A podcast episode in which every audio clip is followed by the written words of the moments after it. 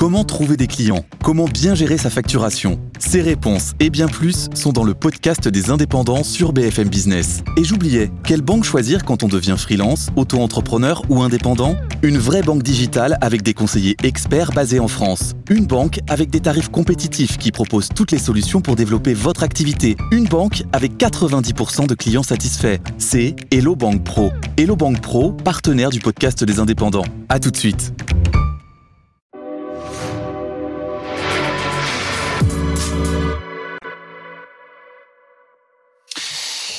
Le garde des Sceaux, ministre de la Justice, Eric Dupont-Moretti, est notre invité dans BFM Politique aujourd'hui. Nous allons largement revenir, monsieur le ministre, sur euh, le plan pour la justice que vous avez présenté ce vendredi. Tout d'abord, l'actualité, là, euh, extrêmement brûlante, c'est la réforme des retraites. Donc, le scénario privilégié, selon nos informations, euh, par le gouvernement pour sa réforme, c'est report de l'âge légal à 64 ans au rythme de 3 mois par an. Est-ce que vous êtes en phase avec l'idée? Soyez patient. Hmm. Je pense qu'il appartient à la Première ministre de faire les annonces et je pense qu'elles interviennent dans deux jours. Pourquoi d'ailleurs ces annonces ont été reportées pour euh, concerter davantage Moi, je veux dire deux mots sur les retraites. D'abord, euh, ce système de retraite par répartition, le monde entier nous l'envie. Euh, la nation exprime par là une forme de solidarité. Moi, j'ai une certitude, c'est que je vais toucher ma retraite, le moment venu, à taux plein. Puis je souhaiterais, bien sûr, que les générations qui viennent hum puissent bénéficier de cette même solidarité.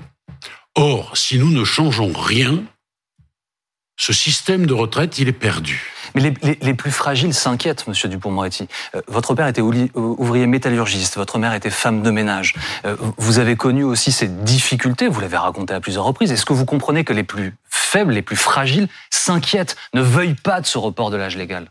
Je comprends qu'un certain nombre de questions soient posées je comprends qu'elles sont légitimes. Je comprends que tout cela n'est pas simple et qu'il faut y aller avec beaucoup de prudence. D'où la volonté de la Première ministre de concerter, de consulter. Attendez deux secondes.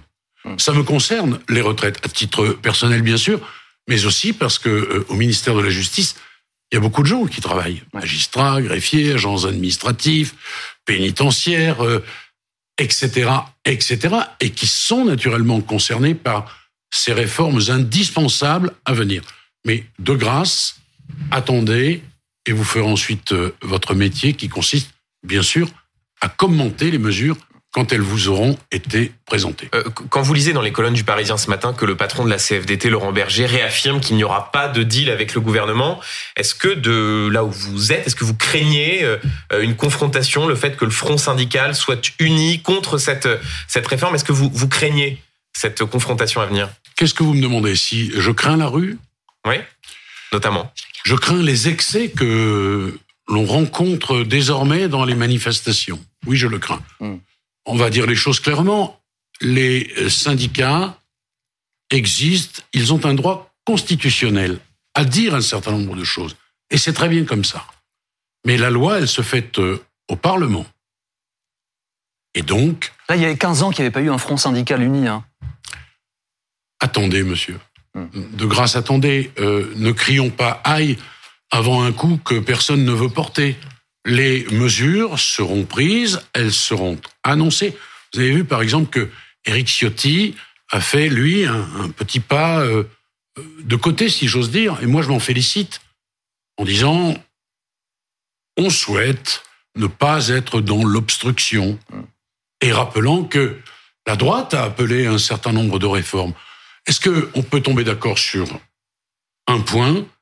Il est impératif de réforme. Pour clore ce sujet, je comprends la solidarité gouvernementale, mais philosophiquement, personnellement, donc vous, ça vous va? Dire il faut travailler plus longtemps.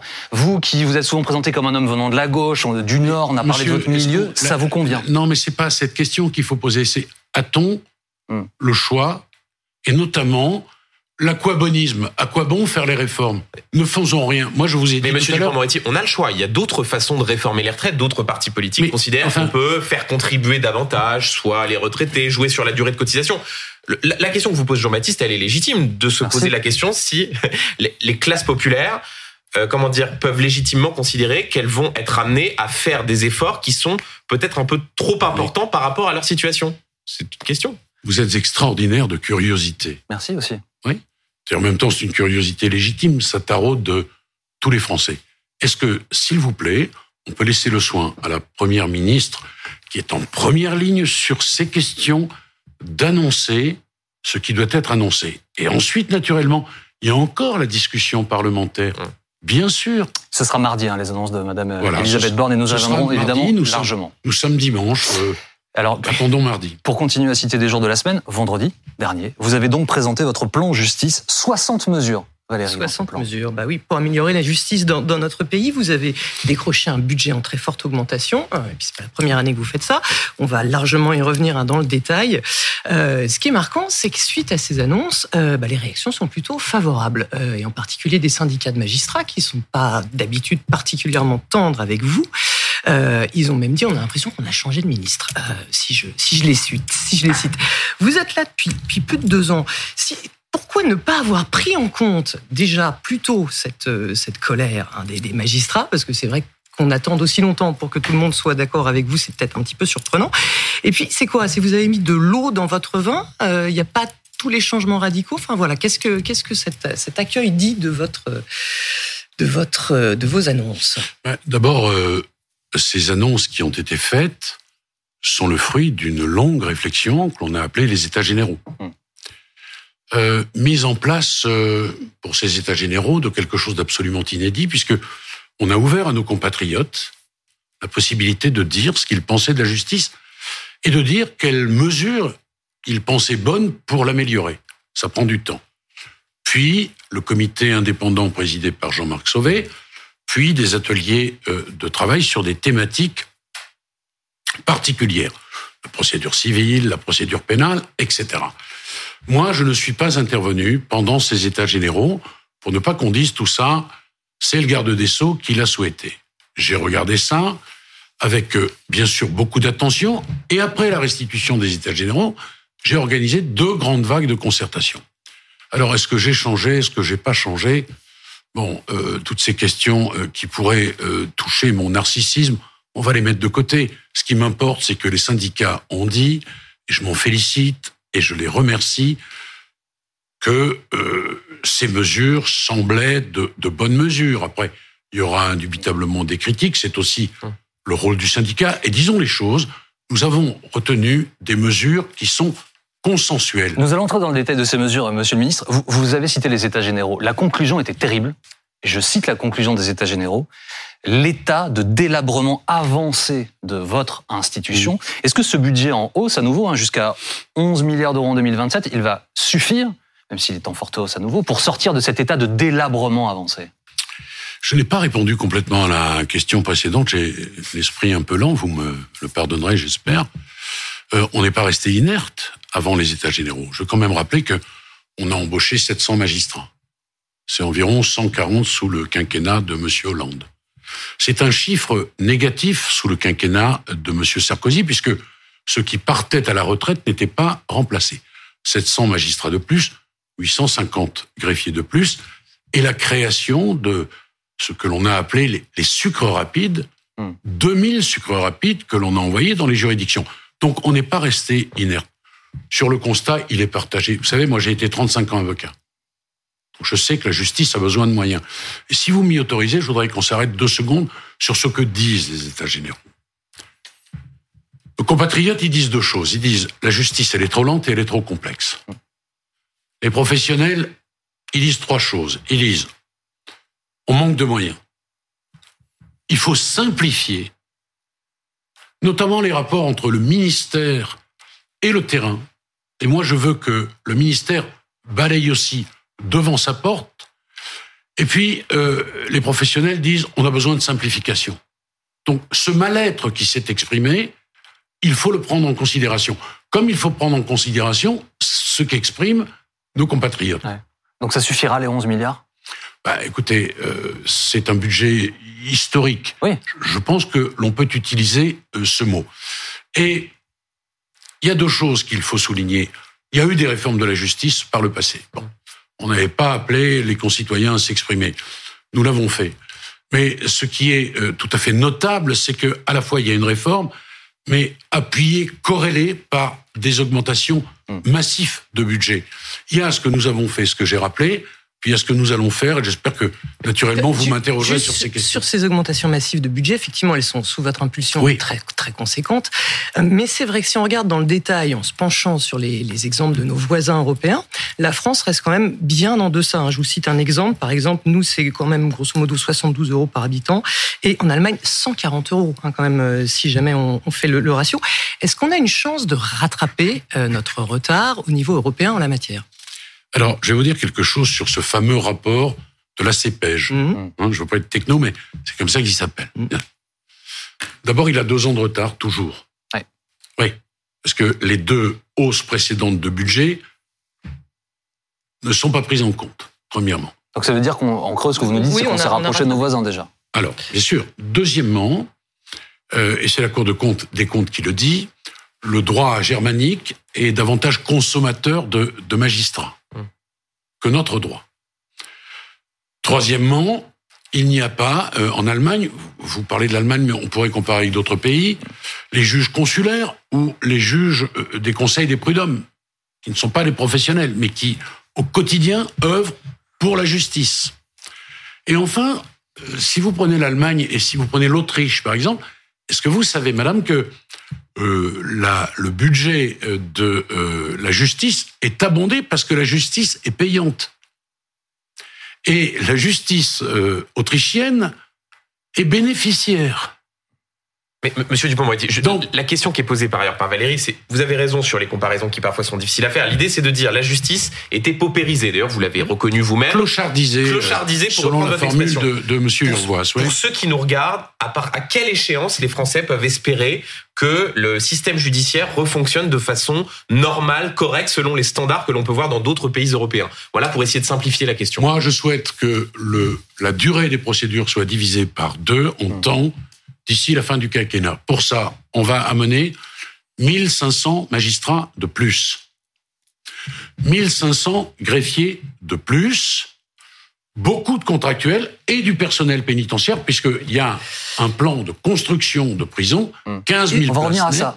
on, y reviendra, mais... Mais sur, le, sur le personnel, parce que... les magistrats, juste très concrètement, hein, si je ne m'abuse, il faut 31 mois hein, pour former un magistrat. Exactement. Voilà. Sur ces 31 mois, concrètement, comment est-ce qu'on va réussir à déployer quel rythme hein, Comment est-ce qu'on va aménager ces 1500 postes en plus chez les magistrats avec cette contrainte de formation? Ce que vous posez, c'est la question du vivier. Hum. Bon, eh bien, je vais vous répondre, parce que naturellement, on y a euh, songé. D'abord, je veux que vous sachiez que les deux prochaines promotions de l'École nationale de la magistrature, c'est une augmentation de plus de 81% des auditeurs de justice. C'est tellement vrai ce que je vous dis que dans euh, la traduction euh, pratique, c'est aujourd'hui des Algeco et qu'en 2024, on va construire bâtiments pour héberger nos futurs magistrats. Ça, c'est la première chose. La deuxième chose, c'est qu'il y a aujourd'hui sept voies d'accès pour devenir magistrat. Hum. On a prévu de simplifier tout cela considérablement pour permettre notamment à d'autres professions de devenir magistrat. Je pense en particulier aux avocats. Et enfin, dans ces contractuels assistants de justice que nous avons embauché déjà 2000 et qui, pardonnez-moi de le dire, je veux m'y arrêter une seconde, ont permis un déstockage massif des affaires civiles dans notre pays. Hum. Donc, euh, je, je, le redis, on n'est pas resté inerte. L'USM, l'Union syndicale des magistrats, dit il faudrait 5000 magistrats supplémentaires pour que la justice fonctionne correctement, alors que vous promettez 1500 euh, magistrats nouveaux. Plus les plus de 700 qui ont d'ores et déjà été embauchés. Et donc eux disent c'est pas suffisant. Non mais euh, est-ce que vous avez déjà vu un syndicat content c'est ça? Alors, je l'aurais pas formulé comme ça, mais l'idée, l'idée, c'est un peu ça. Et c'est bien normal que le syndicat, défendant les siens, demande. Mais de grâce, euh, regardons ce qui a été fait avant. Est-ce que vous savez que en cinq ans, en cinq ans, Monsieur Duhamel, on va embaucher davantage de magistrats que durant les 20 dernières années? Monsieur Dupont-Moretti. Et pardon, une dernière chose ce n'est pas que le caprice euh, du ministre, même si d'aucuns disent, Madame, et vous l'avez souligné, qu'il aurait changé. C'est aussi les chiffres des États généraux. Hum. Les États généraux, on va quand même le rappeler. Je l'ai déjà dit, c'est des centaines d'heures de travail, de consultation. C'est tous les professionnels qui ont été auditionnés. Bon, ensuite, qu'il y ait des espérances. Euh, vous venez de les rappeler. Je, réaliste, selon vous? J'entends bien. Moi, je ne veux pas polémiquer, euh, voyez-vous. Alors, il y a je, veux travailler, je veux travailler avec les syndicats, et je vais vous dire, notamment sur quelque chose qui n'a jamais été fait. Parce que il y a la souffrance au travail, la difficulté à exprimer, et peu importe le mot que l'on choisit. Mais en 2010, on a euh, envisagé un, un, outil pour précisément mesurer la charge de travail. Vous savez ce qu'on en a fait de cet outil? On l'a mis sous le tapis. Tous les gardes des Sceaux, sauf Nicole Bellouet et moi-même. Et nous, ce qu'on veut, c'est lucidement mesurer ce qu'est aujourd'hui la charge de travail. Et je souhaite mettre tout le monde autour de la table, les syndicats, les professionnels, le ministère, pour que nous trouvions un accord cadre relatif à la qualité de vie au travail. C'est la question euh, euh des audiences tardives, c'est la question de la charge de travail. Voilà, et tout est corrélé finalement, et l'ensemble des précisions, elles reviennent à ça. Alors, il y a un sujet qui est hautement symbolique, vous le savez mieux que personne, et qui par ailleurs est extrêmement euh, pratique, c'est la construction des places de prison. Oui. Il y a des promesses qui sont faites par l'ensemble des ministres de la Justice. Vous annoncez 15 000 places supplémentaires d'ici 2027. Il faut juste rappeler à nos téléspectateurs, vous l'avez dit vous-même, vous n'avez pas de baguette magique. Construire des places de prison, souvent, ça se fait d'un quinquennat à un autre. C'est très compliqué, il faut sortir les murs et par ailleurs, il faut l'accord des municipalités. Est-ce qu'aujourd'hui, vous avez l'accord des municipalités pour construire des prisons aux endroits où c'est nécessaire? Votre question, pardon, hein, je n'ai pas à juger les questions que vous me posez. Mais, vous le faites quand même, j'ai l'impression. Oui, je vais le faire là, exceptionnellement, vous, vous me le permettrez.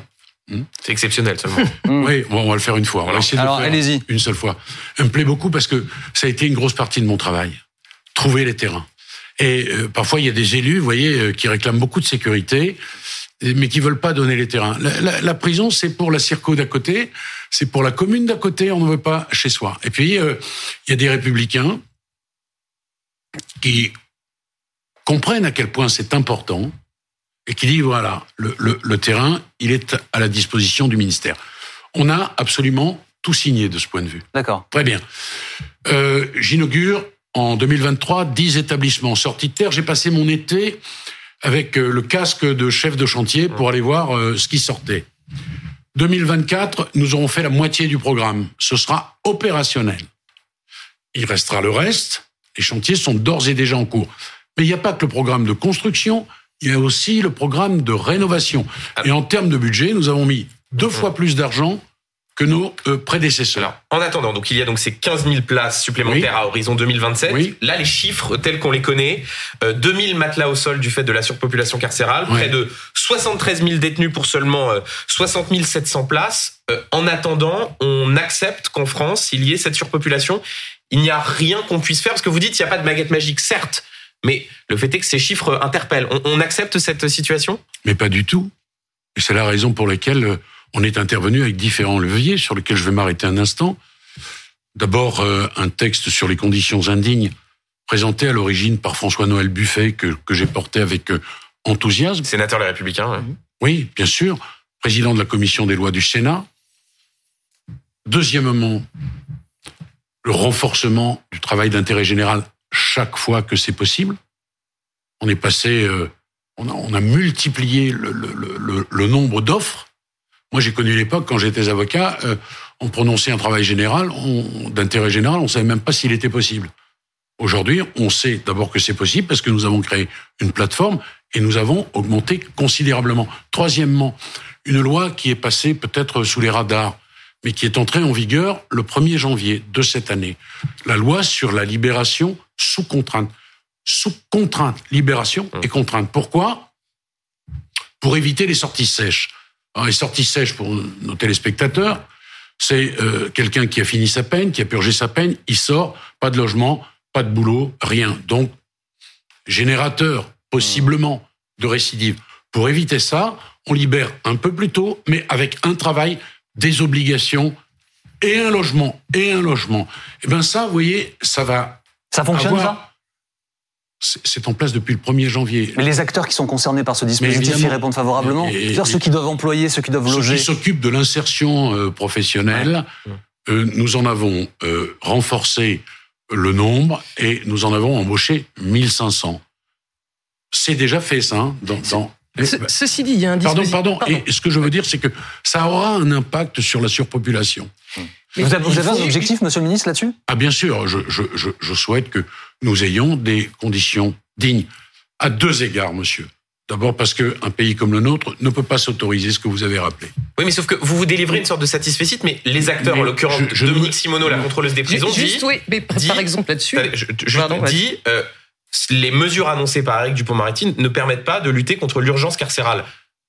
Deux secondes, monsieur. C'est ce qu'elle dit. D'abord, je ne vois pas en quoi vous avez pu trouver dans mes propos un satisfait. Vous m'avez demandé. Expliquer que les mesures sont prises pour. Je vous ai dit qu'un certain nombre de mesures étaient prises. Moi, contrairement euh, à certains, je n'ai pas de baguette magique. Et on ne rattrape. Mais justement. Non, mais si vous voulez me, laisser répondre. Allez-y, allez-y. je vous ai dit tout à l'heure que j'avais l'esprit lent. Euh, je suis difficilement interviewable de ce point de vue, mais je veux développer. On va trop vite, on n'a jamais le temps d'expliquer les choses. On ne rattrape pas 30 ans d'abandon euh, politique, budgétaire et humain en un claquement de doigts. Mais je ne regarde pas cela sans rien faire. Et j'agis. De la même façon, je vais lancer dans les semaines qui viennent une grande politique pour qu'il y ait de l'emploi en prison. J'ai créé d'ailleurs le contrat du détenu travailleur. Madame, avant les États généraux. Et je veux que les patrons viennent. D'abord parce que c'est un geste citoyen, parce que plus de travail en prison, eh ben c'est plus de réinsertion, et pour toute la société, c'est moins de récidives. Et c'est la raison pour laquelle, d'ailleurs, j'ai supprimé les réductions automatiques de peine. Je veux qu'elles soient conditionnées à l'effort. Un effort mesuré à l'aune des capacités de chacun. Pour certains jeunes, c'est se lever, c'est apprendre à lire, apprendre à écrire, se désintoxiquer, travailler. Hmm. Donc, on n'est pas, je suis ni dans la l'autosatisfaction, ni je n'ai rien fait, parce que nous avons fait un certain nombre de choses. ceci dit, il y avait un mécanisme, enfin un dispositif qui avait, qui avait été euh, défendu, si je ne m'abuse, pendant les États généraux Seuil de, criticité. C'était dans le mécanisme de régulation carcérale. Euh, si je résume un petit peu sommairement à la hache, c'est quand on se rend compte qu'il y a une trop forte population dans les, dans les prisons, on décide pour des personnes qui sont en fin de peine pour des petite peine, hein, évidemment pas pour des lourdes peines, de, de, de, de les laisser partir. C'est ça, hein, j'ai bon, c'est à peu près le, le principe. À peu près ça, oui. En résumant à la hache pour le grand public. Voilà. Donc ça avait été défendu par les États généraux de la justice et ça aurait permis sans doute de désengorger les prisons. Pourquoi est-ce que vous ne l'avez pas retenu? Ça a été utilisé pendant le Covid, hein, je rappelle aussi. D'abord, d'abord pour dire les choses euh, plus précisément, ça n'est pas unanime. Bien. Et moi, je trouve que c'est injuste. Et je pense que les Français euh, ils n'ont pas envie d'entendre qu'on n'incarcère plus parce qu'il y a beaucoup de monde dans les prisons. Les leviers, ils sont ailleurs. Et moi, je préfère une libération sous condition, avec une incitation à se loger, à travailler. Je préfère les établissements qu'on construit qui sont tout à fait nouveaux, les SAS en particulier. Alors SAS, pour le coup, euh, il y a beaucoup d'acronymes au mmh. ministère de la Justice, mais alors celui-là, il est particulièrement particulièrement bienvenue, c'est les structures d'accompagnement vers la sortie. Qu'est-ce qu'on y fait? C'est des gens, il leur reste deux ans de prison à purger, ils sont dans ces sas, cœur de ville, et ils sont prêts de tous les acteurs et de tous les partenaires pour leur permettre de sortir de là avec un logement, avec un boulot, avec une formation. Voilà les leviers qui sont les miens. Alors maintenant, dire, écoutez, au-delà d'un certain seuil, euh, on n'incarcère plus, je suis désolé, je trouve ça totalement injuste. La contrôleuse des prisons dit Éric Dupond-Moretti a peur d'être taxé de laxisme par la droite ou par l'extrême droite, et c'est pour cela qu'il est pusillanime face à cette possibilité de désengorger les prisons. Non, mais c'est terrible. Euh, alors, elle dit, parce que j'ai eu une conversation avec elle, qu'elle n'a pas dit cela. Ah, bah écoutez, c'est cité par la ah, bah, écoutez, voilà. donc euh, entre ah, guillemets. pour autant, euh, pour autant, vous pourrez la rappeler, puis voilà, vous vous, vous direz ce soir si je vous ai raconté des bêtises ou pas. Et Dominique Simoneau, je la connais bien, vous savez et je la respecte. Et c'est une autorité indépendante. Elle est à sa place. Je suis à la Monsieur le ministre, un dernier mot sur des prisons, s'il vous plaît. Un, dernier mot là-dessus. Ce qui me fait peur, c'est pas d'être taxé par l'extrême droite. Je pense que je suis déjà suffisamment. C'est l'extrême droite qui me fait peur. C'est euh. singulièrement différent. Et la surpopulation est aussi la démonstration patente que la justice de notre pays n'est pas laxiste. Alors, vous trouverez toujours des exemples sur lesquels on peut discuter. Mmh. Mais je l'ai dit, j'ai déjà annoncé les chiffres, qu'il s'agisse de la matière correctionnelle ou de la matière criminelle, les peines sont en augmentation constante depuis 20 ans. Un dernier mot au sujet des prisons, s'il vous plaît. Vous annoncez également la généralisation des caméras piétons pour les surveillants. Question simple, ça marche comment et ça sert à quoi? Bah, euh, C'est une caméra qui est accrochée à l'uniforme de nos surveillants. Troisième force de sécurité dans ce mmh. pays à qui moi je veux rendre hommage parce qu'ils ont un boulot extrêmement complexe. Ça évite les conflits. Et quand il y a des conflits, eh ben, euh, la preuve, elle est là, dans la caméra. Voilà. Nous allons poursuivre euh, nos échanges et le détail de ce plan que vous avez euh, annoncé vendredi dans quelques instants, mais c'est une tradition dans cette émission à, midi 30. Je vous montre trois photos qui sont liées à l'actualité. Vous allez en choisir deux sur les trois et derrière chacune de ces photos, il y a une question. Le portrait de Michel Houellebecq, celui de Didier Deschamps et au milieu, vous avez la ville de Pantin. Quelle première photo choisissez-vous, monsieur le ministre?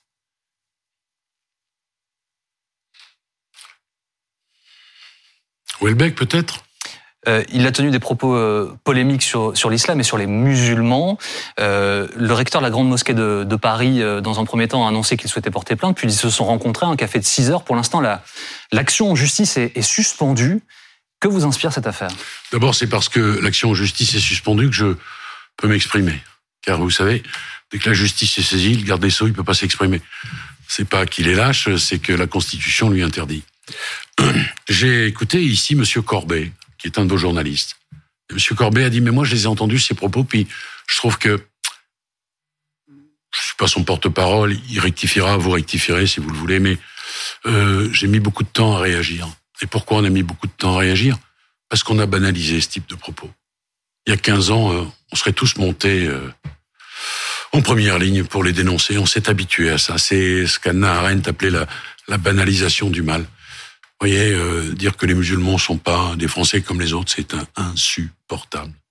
Insupportable.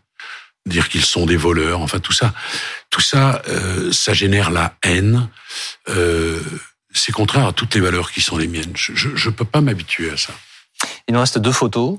La ville de Pantin, devenue Pantine en 2023, et le portrait du sélectionneur de l'équipe de France, Didier Deschamps.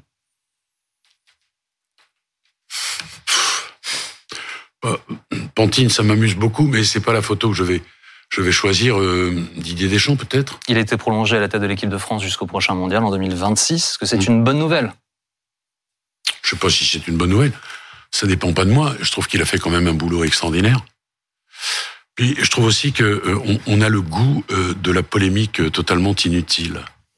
Quelle polémique? Ah, vous froncez les sourcils, monsieur Duhamel. Quelle polémique? Bah, Le président de la République, euh, pour aller de là où il se trouvait euh, jusqu'à la tribune, il est obligé de passer par la pelouse.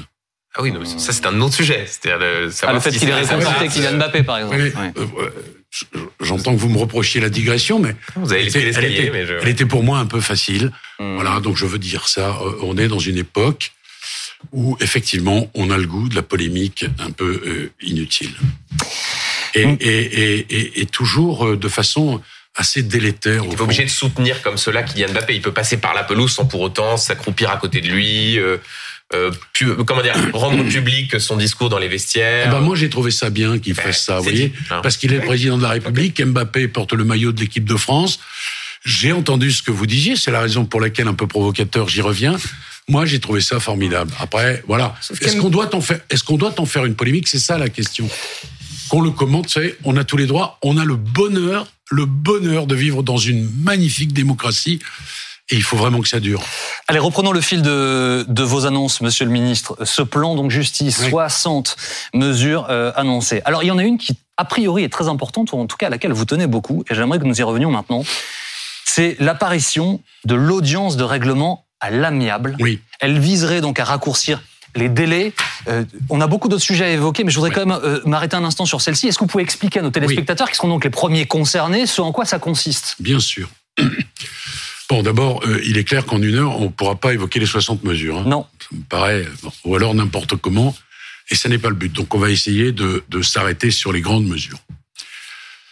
L'amiable existe déjà hein, dans notre dans notre droit. L'amiable, c'est l'envie que les partis trouvent un accord. Mmh.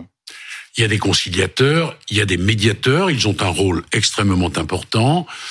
J'ai travaillé beaucoup avec les médiateurs et les conciliateurs, mais je veux aller au-delà. Je vais, si vous m'y autorisez, euh, donner un, un exemple.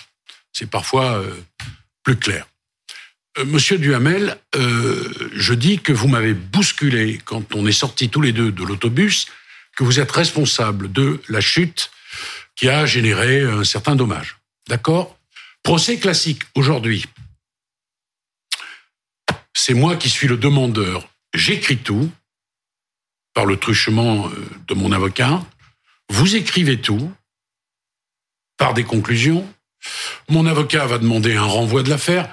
Les gens qui nous écoutent, ils savent ce que, de quoi je parle. Et ces renvois, ils sont insupportables.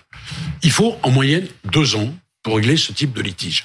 Ce type de litige, c'est deux choses. C'est la question de droit, la responsabilité, et la question de fait, l'indemnisation. Ce que je souhaite, c'est que, plutôt que de voir un juge arriver tout à la fin, ce qui est le cas de notre procédure, et je le rappelle, deux ans en moyenne. Tous les Français qui ont eu affaire à la justice civile le savent, c'est quand même le civil 60% des contentieux. Je souhaite que le juge tranche d'abord la question de droit. Vous êtes responsable ou vous n'êtes pas responsable. Si vous n'êtes pas responsable, ça s'arrête. Vous aurez le droit d'interjeter appel. Si vous êtes responsable, alors les avocats prennent une part très importante et nous allons vers un accord qui sera homologué très vite. Ça se pratique en Allemagne. Donc ça veut dire, pardonnez-moi, monsieur le ministre, les avocats prennent la tâche et évaluent ensemble ce qui peut être un compromis sur un accord financier, par exemple. Ça veut dire valorisation du travail du juge sur les questions de droit, hmm. bien sûr, avec la compétence des juges, avec leur connaissance du droit, et ensuite valorisation de l'accord des parties avec les avocats. Pour faire ça, on augmente les avocats à l'aide juridictionnelle pour les inciter à aller vers cela. Je veux qu'on s'arrête deux secondes sur les résultats que nous avons. Vous voyez, on compare souvent avec la justice étrangère. Les Allemands, les Néerlandais ont mis ça en place. Je suis allé aux Pays-Bas avec des magistrats. Il y a deux fois plus de contentieux traités en deux fois moins de temps. Vous imaginez que si, à la fin du quinquennat, on passe d'un délai moyen de deux ans à un délai moyen d'un an, on a gagné notre pari. L'autre mesure, elle est étrangère aussi. C'est une mesure de règlement amiable. Alors là, le juge, il intervient tout de suite, tout de suite. Les parties autour de la table. Et on essaie de trouver l'accord. Et sur certaines affaires, on a des accords qui arrivent dans le mois qui vient. Je ne veux pas être euh, trop euh, précis parce que euh, nous n'aurions pas le temps d'évoquer les autres mesures. Mais là encore, c'est un gain de temps et on passe du double, du double au simple. Le 13, je lance officiellement cette grande politique de l'amiable. On fait venir des magistrats étrangers pour expliquer, pour mieux expliquer aux magistrats, aux greffiers, aux avocats comment ça fonctionne. J'en attends évidemment euh, beaucoup. Oui, pardon. Non, mais c'est juste parce que les syndicats sont plutôt euh, favorables, pas trop, pas hostiles hein, à cette réforme. Pas du tout. Ils attendent quand même de voir, parce que la, vraie question, c'est est-ce que ça va vraiment permettre d'alléger le, travail des, magistrats, des juges? C'est la vraie question. Alors, vous voyez, par, euh, pour la procédure de règlement amiable, qui est une procédure québécoise, 72% des procès se règlent là-bas de cette façon. Il y a un juge qui doit venir très vite. Ça prend un peu de temps pour essayer de concilier des, des, des partis qui, a priori, n'ont pas envie euh, de conciliation, puisqu'ils ont mmh. fait un procès. C'est la logique. Bien. Pour ne pas emboliser les juridictions, on va renforcer ce que l'on appelle les MTT et les magistrats honoraires. Les MTT, c'est les magistrats à titre temporaire. On va les faire venir par de nouvelles passerelles et par de nouveaux moyens. Et ce temps perdu un peu au début est un temps infiniment gagné pour la suite du procès. Sur les MTT, c'est quand même pas les mêmes profils de magistrats que le magistrat classique. Non, mais aujourd'hui, ça marche pas la conciliation, la médiation, sauf à hauteur d'environ 1%. Bon, il faut que on passe de 1% à un chiffre beaucoup plus significatif. Euh, c'est du 70% aux Pays-Bas, c'est du 70% au Québec, même un peu plus. Mais ça passe par un changement de paradigme et un changement de culture. Je vais vous dire, madame, j'ai dit à tous mes interlocuteurs, je ne pourrais rien faire sans vous. Monsieur le ministre, pardonnez-moi. Et, emparez-vous de ces procédures parce que au bout là-bas, il y a le justiciable et on lui doit des comptes. Justement, le temps file. Alors, je, voudrais revenir sur ce qui est un chantier colossal, c'est la refonte du code de procédure pénale. Vous avez amené la nouvelle version. La version antérieure, c'est x10. Au moins, vous, vous dénoncez un, un code de procédure pénale illisible, inadapté. Euh, ça, c'est la version. Euh... Ça, c'est la version 59. Voilà. Voilà. Ça, c'est la version 2003. Alors, le, président de la République. Je, les mets de profil pour qu'on mesure bien les différences d'épaisseur. Le président de la République, M. Dupont-Moretti, dès octobre, hein, il avait annoncé le lancement de, ce chantier. C'est colossal. Là aussi, question simple. Vous allez faire comment Pour passer de x10 à revenir à la version, euh, ou quasiment, originelle Vous avez raison de rappeler que le président de la République l'a annoncé. C'était dans la lettre de hum. mission que j'ai reçue. Bon, pourquoi? Parce que ici, là, c'est devenu illisible. J'avais donné des tas d'exemples et j'ai donné des tas d'exemples où vous ne savez pas quand démarrent les délais, comment ils se computent. Euh, vous avez des articles qui renvoient à d'autres articles, un encore à d'autres, encore à d'autres. Bref, pour les professionnels, c'est devenu illisible. Alors, on va réécrire le code de procédure pénale à droit constant, c'est-à-dire que on ne va pas modifier les, les grands équilibres naturellement on ne va pas s'affranchir des droits de la défense, etc. Avec les parlementaires, tout cela? Oui, bien sûr. Euh, vous allez trop vite. soyez patient. Euh, d'abord, un comité scientifique, parce que c'est un très gros boulot. Hmm. Ça va durer 18 mois. 18 mois, 2 ans. Comité scientifique, il est d'ores et déjà composé. Je vais l'installer la semaine prochaine. Et puis les parlementaires, parce qu'il ne vous a pas échappé, bien sûr, que la donne parlementaire n'est plus la même, donc il faut que les parlementaires soient associés à ce travail. Sauf ça, vous voulez passer par ordonnance, hein, si je ne m'abuse. Oui, oui, bien sûr. Ben, c'est la raison pour laquelle il faut associer les parlementaires à ce travail, qui est devenu un travail absolument indispensable. Mais on est déjà passé par voie d'ordonnance. Code de justice pénale des mineurs, code pénitentiaire, on est passé par voie d'ordonnance. Et il y a ensuite un certain nombre de mesures que j'ai inscrites dans le dur et que je porterai dans un temps beaucoup plus court. Je vais vous donner un petit exemple. Vous m'y autorisez Un parmi toutes les mesures. Aujourd'hui, un contrôle judiciaire est ordonné par un tribunal composé de trois magistrats. Hmm. Un mari violent se voit interdire, dans le cadre de son contrôle judiciaire, d'aller dans la ville où travaille sa femme. Sa femme change de boulot et elle change de ville. Pour modifier l'ordonnance, il faut à nouveau réunir un tribunal. Trois magistrats. Eh bien, je pense qu'on peut simplifier ça en permettant à un magistrat de changer ça. C'est ça, ça, va prendre combien de temps, Monsieur le Ministre Ah ça, ça va vite. Ça, on présente ça au printemps. y a une et, et, les textes sont évidemment prêts. Il y a, voilà, aussi... Ils sont prêts à être présentés, ils le seront très vite. Sur l'ensemble hein, de, de, ce dispositif, il y a quand même aussi des intégrations. Vous qui êtes avocat, vous ne devez qui êtes sensible, hein, c'est quand même sur les, les, droits de la défense. Euh, certains redoutent euh, que ça limite, enfin que ça ait un impact sur les droits de la défense.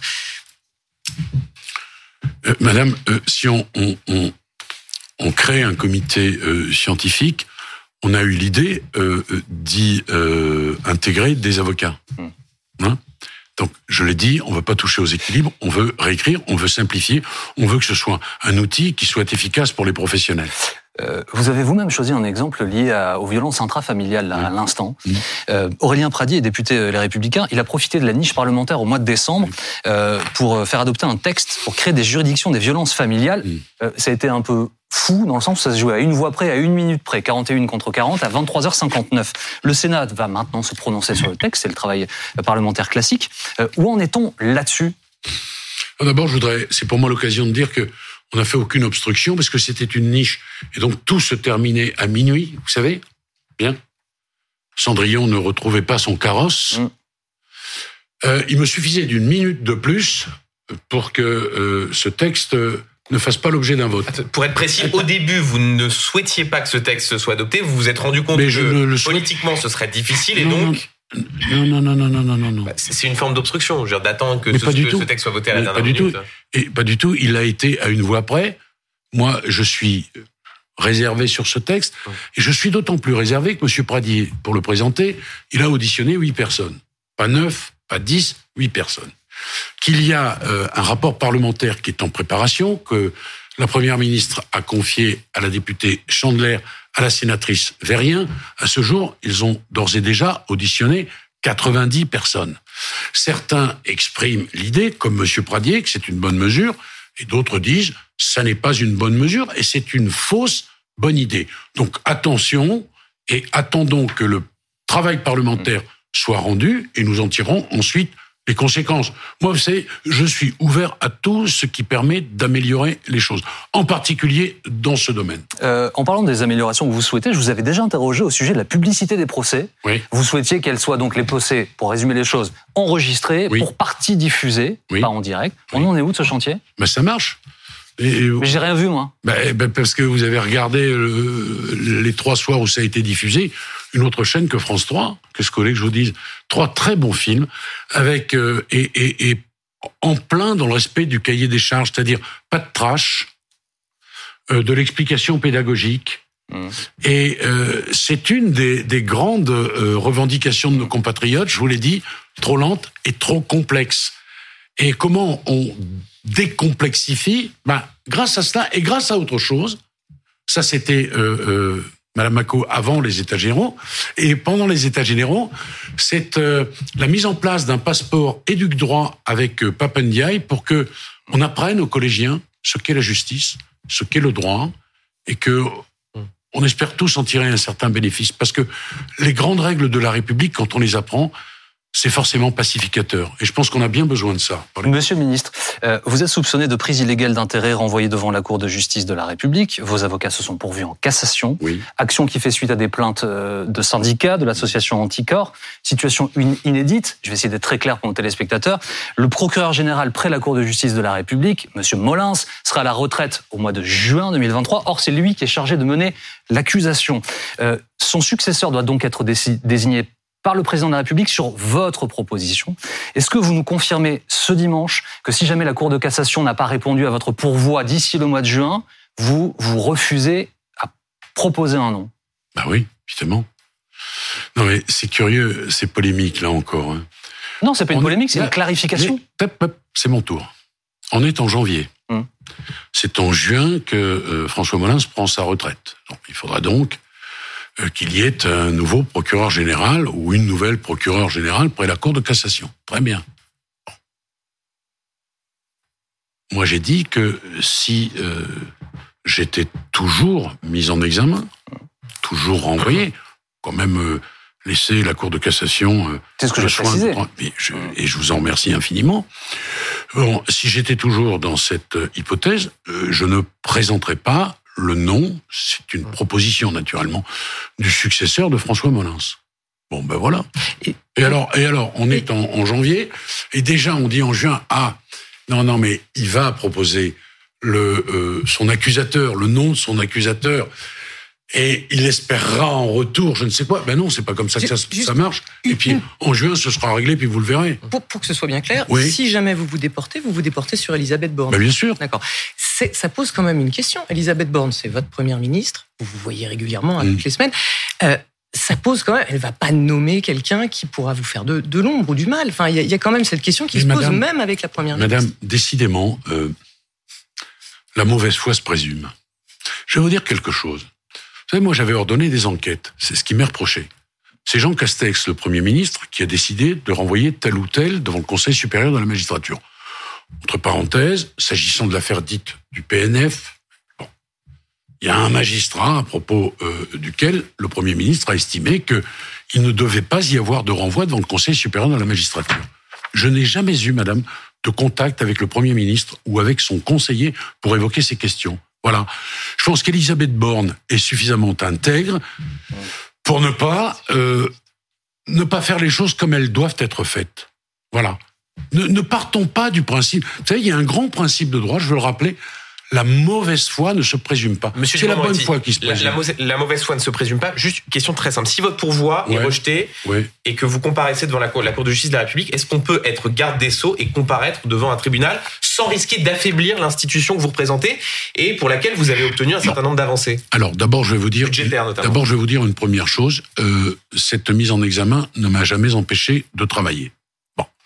Deuxièmement, Monsieur Duhamel je suis non seulement présumé innocent, mais je suis innocent. Si je dois être renvoyé, j'aurai, je vous le promets, euh, l'opportunité de tout dire. Mmh. Et ceux qui ont commenté, blablaté, épilogué parfois sur ma mise en examen sans connaître le dossier auront mmh. l'occasion de savoir ce qu'il y a dedans. Euh, euh, déjà, juin, je trouve que c'est loin. Mais après, pardon, moi, voyez, voyez-vous, euh, ce qui, ce qui m'importe, c'est de mener mes réformes à leur terme, euh, d'être à la barre. Je n'ai jamais été empêché de le faire jusqu'à ce jour.